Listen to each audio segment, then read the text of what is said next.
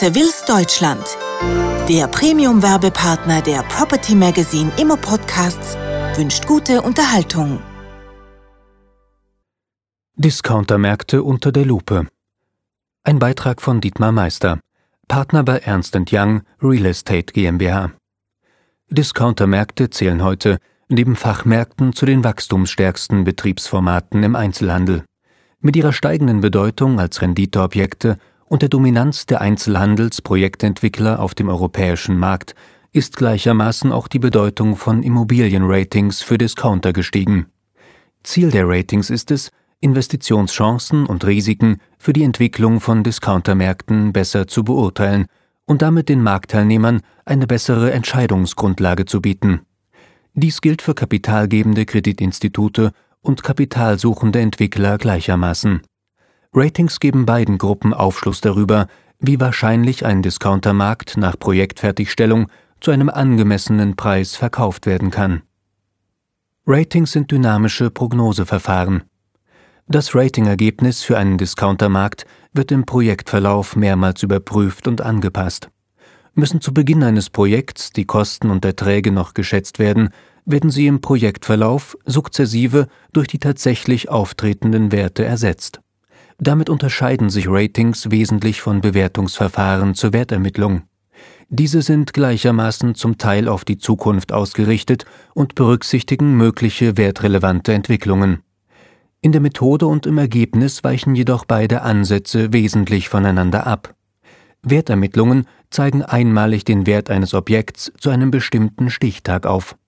Ratings sind im Zeitablauf dynamisch und zielen auf die Wahrscheinlichkeit des zukünftigen Projekterfolgs an mehreren Beurteilungszeitpunkten. Diese Beurteilungszeitpunkte orientieren sich am Investitionsablauf, also an den Punkten, an denen neues Kapital für die Finanzierung einer Projektphase erforderlich wird. Dies ist im Wesentlichen beim Grundstücksankauf, in der Planungsphase, in der Bauphase und in der Nutzungsphase der Fall. Da Ratings von unterschiedlichen Anwendern durchgeführt werden und vergleichbare Ergebnisse erzielen sollen, müssen die Verfahren standardisiert sein.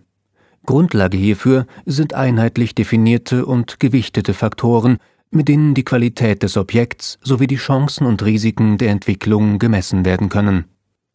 In Europa hat sich hierfür ein Leitfaden etabliert, den The European Group of Valuers Associations, kurz TEGOVA genannt, erarbeitet hat. Basierend auf Expertenbefragungen und Tests anhand konkreter Objekte hat Tegova einen umfangreichen Katalog von Faktoren bestimmt, anhand derer die Beurteilung erfolgt. Für die Qualität eines Discountermarkts sind nach Tegova verschiedene Kriterien ausschlaggebend, wie zum Beispiel die Beurteilung des regionalen Markts, die Eignung des Mikrostandorts, die Beurteilung der Grundstückssituation, Qualität des Grundstücks für die Einzelhandelsnutzung, das Miet- und Wertsteigerungspotenzial und die Drittverwendungsfähigkeit. Eine detaillierte Aufstellung aller ausschlaggebenden Kriterien und Unterkriterien können in der Ausgabe 2208 des Property Magazine nachgelesen werden. Bei der Beurteilung des regionalen Markts wird zum Beispiel untersucht, ob und in welchem Umfang bereits vergleichbare Projekte missglückt sind. Hierfür werden häufig Zwangsversteigerungen der gescheiterten Investments eruiert. Hinsichtlich des Mikrostandorts wird unter anderem der Frage nachgegangen, inwiefern sich die Umgebungsbebauung auf die Attraktivität des Objekts auswirkt und umgekehrt, ob sich das geplante Objekt also harmonisch in die Umgebungsbebauung einfügt. Für die Beurteilung der Grundstückssituation ist es wichtig, ob angemessen viele Stellplätze auf dem Grundstück oder in der Nähe des Grundstücks realisiert werden können oder bereits vorhanden sind. Auch die Qualität des Grundstücks für die Einzelhandelsnutzung, dies wird im Wesentlichen durch die verkehrliche Anbindung und den Grundstückszuschnitt bestimmt, spielen hierfür eine große Rolle. Ausschlaggebend für das Miet- und Wertsteigerungspotenzial ist die Relation der tatsächlichen oder erhofften Miethöhe zur durchschnittlichen Marktmiete. Liegt die Miete eines Discountermarktes über der am lokalen Markt üblicherweise erzielten Miete, könnten die zukünftigen Mieteinnahmen bei einer Neuvermietung des Marktes entsprechend niedriger ausfallen. Umgekehrt bieten im Vergleich niedrige Mieten eher ein Steigerungspotenzial. Jeder einzelne Faktor wird auf einer Skala von 1 bis 10 von excellent bis katastrophal bewertet. Der Mitte der Skala, die 5, wird der Wert durchschnittlich zugeordnet. Entsprechend der Gewichtung jedes Teilkriteriums trägt der Ratingwert zum Gesamtrating bei. Dabei werden die extremen Ausprägungen 1, 2 sowie 8, 9 oder 10 zusätzlich stärker gewichtet, da sich die Extremwerte nach sachverständiger Meinung sonst nicht deutlich genug auf das Ergebnis niederschlagen. Die Gesamtwertung reicht ebenfalls in zehn Stufen von excellent, also 1, bis katastrophal, also 10. Bewertet wird damit zunächst die Qualität des Objekts und damit die Wahrscheinlichkeit, am Projektende einen adäquaten Verkaufspreis zu erzielen. Analog zur Qualität des Objekts werden auch die Chancen und Risiken der Projektentwicklung bewertet. Hierfür werden nach Tegova die unterschiedlichen Projektphasen einzeln beurteilt. Es gibt drei Projektphasen mit einer entsprechenden Gewichtung. Die erste Projektphase mit einer Gewichtung von 60 Prozent ist die Vermietung und der Verkauf. Die zweite Projektphase mit einer Gewichtung von 15 Prozent ist die Planung und die Genehmigung. Die dritte und letzte Projektphase mit einer Gewichtung von 25 Prozent ist die Herstellung sowie die Kosten. Für die Projektphase Vermietung und Verkauf wird beispielsweise geprüft, wie der Verkaufs-, Vermietungs- bzw. Vorvermietungsstand hinsichtlich des Projektfortschritts auch im Vergleich zu konkurrierenden Projekten oder bestehenden Objekten zu beurteilen ist. Hiermit wird bewertet, mit welcher Wahrscheinlichkeit die vom Entwickler kalkulierten Mieten und Erlöse voraussichtlich auch tatsächlich erzielt werden.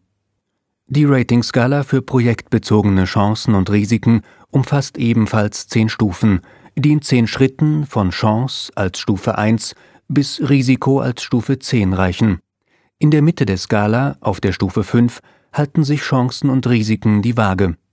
Jede Phase wird einzeln beurteilt und fließt gemäß ihrer Gewichtung in das Rating für Entwicklungschancen und Risiken ein.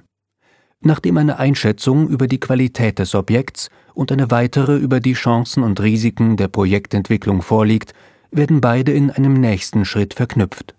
Das Rating nach Tegova bietet damit die Möglichkeit, die Qualität eines Objekts im jeweils relevanten Markt unter Berücksichtigung der Entwicklungsrisiken und Chancen in einem einzigen Zahlenwert auszudrücken. Maßstab ist, ob das fertiggestellte Objekt am Ratingstichtag zu einem angemessenen Preis verkauft werden kann. Die Bonität des Mieters, des Darlehensnehmers und der anderen am Projekt Beteiligten sowie die Ausfallwahrscheinlichkeit des Kredits sind nicht Gegenstand des Ratings nach Tegova. Obgleich sich der vorgestellte Tegova-Ansatz europaweit etabliert hat, kann er nicht alle möglichen Einflussgrößen auf eine Projektentwicklung im Einzelhandelsbereich berücksichtigen. Schließlich weist jedes Immobilienprojekt eine Vielzahl individueller Eigenschaften auf, die ein Rating nicht allumfassend abbilden kann. Dennoch bieten Ratings zusätzlich zur Immobilienbewertung eine zweite wesentliche Information für die Marktteilnehmer.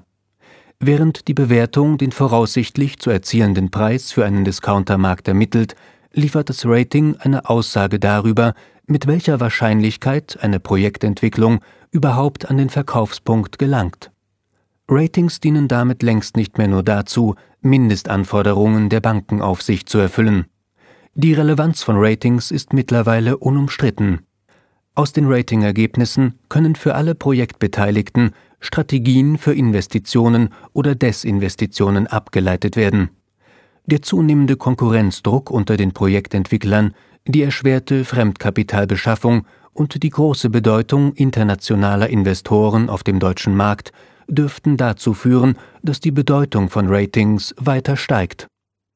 Dies war ein Beitrag von Dietmar Meister, Partner bei Ernst Young, Real Estate GmbH. Property Magazine Ihr Portal rund um die Gewerbeimmobilie und Savills Deutschland bedanken sich für Ihre Aufmerksamkeit und wünschen Ihnen einen guten Tag.